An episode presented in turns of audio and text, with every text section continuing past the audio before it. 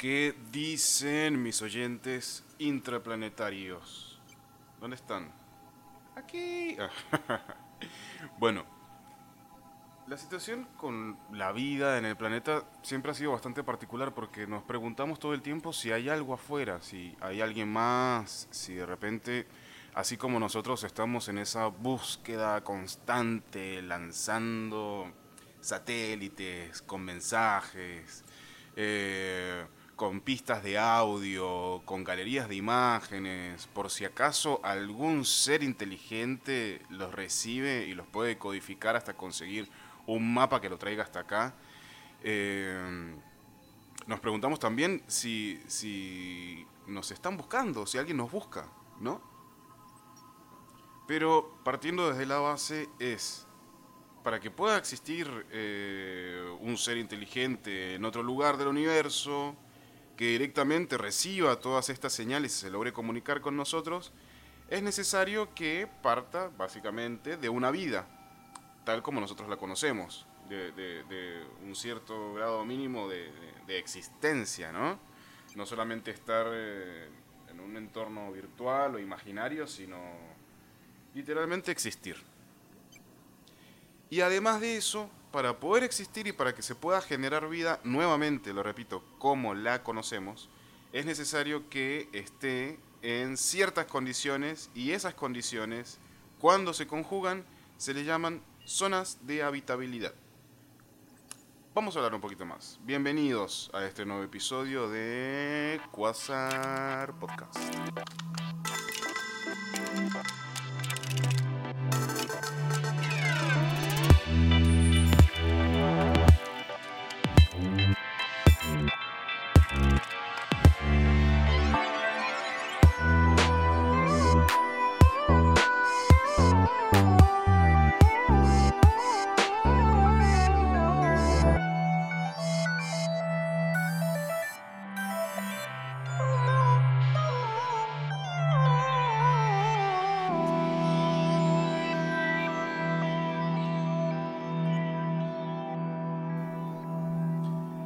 Pensemos primero qué carajos es una zona de habitabilidad, ¿no?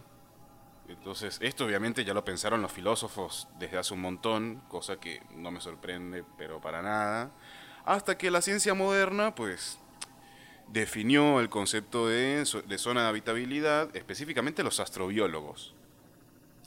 Y esto implica que es aquel lugar en el universo en el que existen las posibilidades de albergar vida vida como la conocemos nosotros.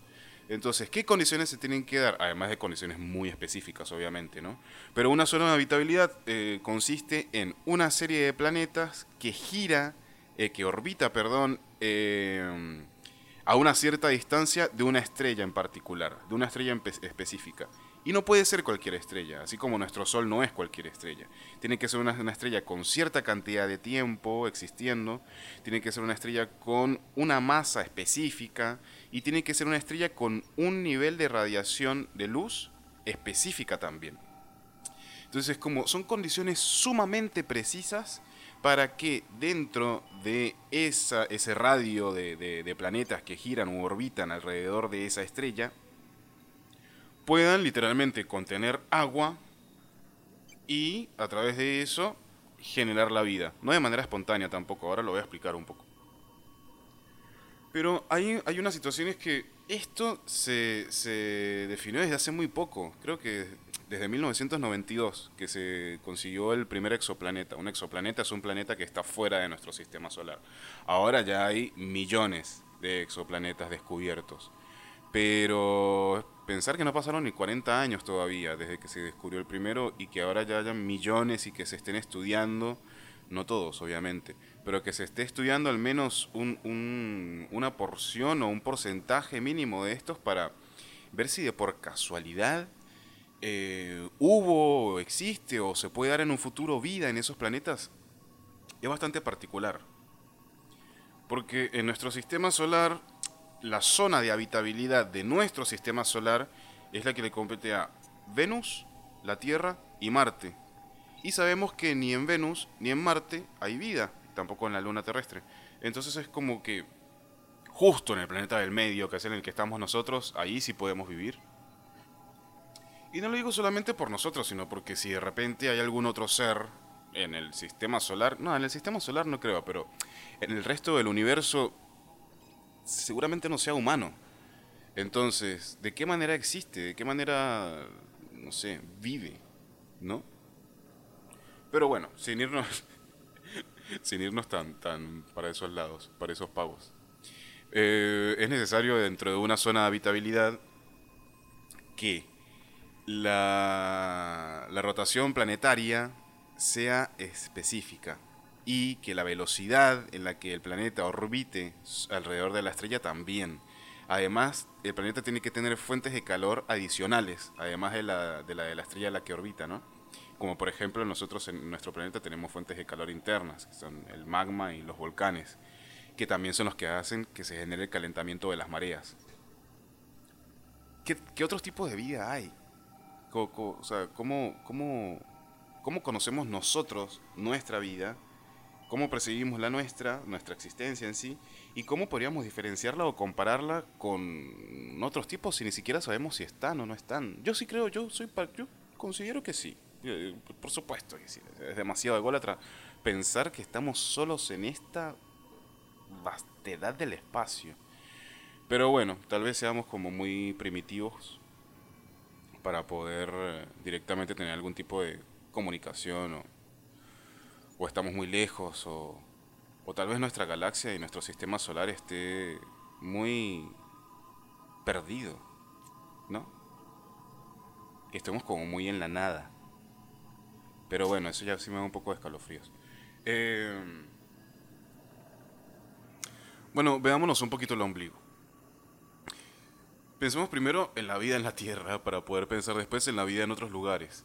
Existe eh, una teoría que es la teoría de Oparín, entonces, de acuerdo con la teoría de Oparín, la tierra, en la Tierra primitiva existieron determinadas condiciones de temperatura, como también radiaciones del Sol que afectaron las sustancias que existían en los mares primitivos. Y esas sustancias se combinaron de tal forma que dieron origen a los seres vivos a través de una primera célula. Diciéndolo en criollo, bueno, ni tan criollo, eh, la cuestión es que de una materia inorgánica, o sea, una materia sin vida, era que se producía o podía nacer una materia orgánica, una materia con vida. Entonces, esta fue la base directa para poder empezar a estudiar y a demarcar los límites de una zona de habitabilidad. ¿Qué era lo que hacía que en esos planetas que giran o orbitan alrededor de estas estrellas tengan la posibilidad de albergar vida? Y está bien, es una teoría científica corroborada eh, que explica el origen de la vida, pero no, pero es imposible, eh, o al menos hasta ahora no lo han hecho, explicar el origen de nuestro sistema solar o del universo. Se supone que el sistema solar en sí tiene unos 4.600 millones de años. Y hasta hace poco es el único sistema solar del cual se tenía conocimiento pero no sé, tampoco se sabía si era uno o si eran muchos, o, si era el único sistema solar en todo el jodido universo. Pero no, por supuesto que no. Entonces, cuando se descubrieron otras estrellas con cierta densidad y ciertas similitudes a nuestro Sol, lo que hicieron fue descubrir que hay discos protoplanetarios, que son como regiones de gas y polvo orbitando alrededor de estrellas, mucho más jóvenes. En estas regiones de gas y de polvo es donde se forman los planetas. Y por ejemplo, las teorías actuales lo que dicen es que la formación de un planeta sugiere que las partículas de polvo empiezan como a colapsar por la gravedad y a pegarse, y a pegarse, a pegarse, a pegarse, formando granos cada vez mayores. Eso es muy raro porque es como si... A ver, como cuando juntan un, un montón de plastilinas. Plastilinas, muchas, muchas plastilinas. Eh, eh, eh, todos esos retazos de plastilina que quedan de varios colores y termina siendo una pelota de muchos colores. Bueno, así me imagino yo que se generan los planetas de alguna manera. Como que cada plastilina tiene una propiedad específica, muy particular, y lo que hace que esa plastilina se una es la estrella. La estrella que, a la cual la plastilina está orbitando, es la que le da esa fuerza para que suceda. Y cuando ya termina de hacerse esa pelota de plastilina es cuando ya la Tierra está hecha. Es una metáfora muy rara la que acabo de hacer, pero eh, creo que se entendió. Al menos yo la entendí. Bueno, lo que pasa con el, lo, que parece fascinante con esta, con esta, con este estudio de, de, de estrellas mucho más jóvenes, y de planetas que las orbitan, es la posibilidad de encontrar otros mundos que, nuevamente, tengan vida. Hay una rama de la astrobiología que se llama exobiología, que es la que estudia la vida fuera de la Tierra. Entonces, el concepto de vida, como ya lo dijimos antes, está muy sujeto a debate, es muy debatible porque hasta ahora las única, la única forma de vida que conocemos es la nuestra, Obviamente la nuestra, cuando digo nuestra, es todos los seres vivientes dentro del planeta. Y además hay otras condiciones como el planeta tiene que tener una masa entre 1 y 10 veces la de la Tierra, eh, tiene una atmósfera lo suficientemente densa como para densa y ligera como para que se pueda albergar vida, una temperatura específica para que no sea un infierno o una zona helada y sobre todo que sea rocoso, sí o sí tiene que ser un planeta rocoso, porque obviamente es imposible que haya vida en un planeta gaseoso, aunque no lo sabemos. Eso es lo interesante de todo esto, porque al no saber cómo puede haber vida en otros lugares, ¿cómo puede ser que en un planeta gaseoso no pueda haber vida también? Andás a ver cómo, no sé, andarían todos flotando, sin, sin, sin, sin piso. Sería muy raro. Pero bueno. Y bueno, volviendo un poco a esto de los exoplanetas. El primero que se encontró o se descubrió fue el 6 de octubre de 1995, apenas. Digo apenas porque fue hace casi 30 años nada más. Bueno, ya, oh, pasaron 30 años. En fin. 1995 se descubre a Dimidio. Dimidio es un planeta que gira alrededor de una estrella llamada el Betio, en la constelación de Pegaso.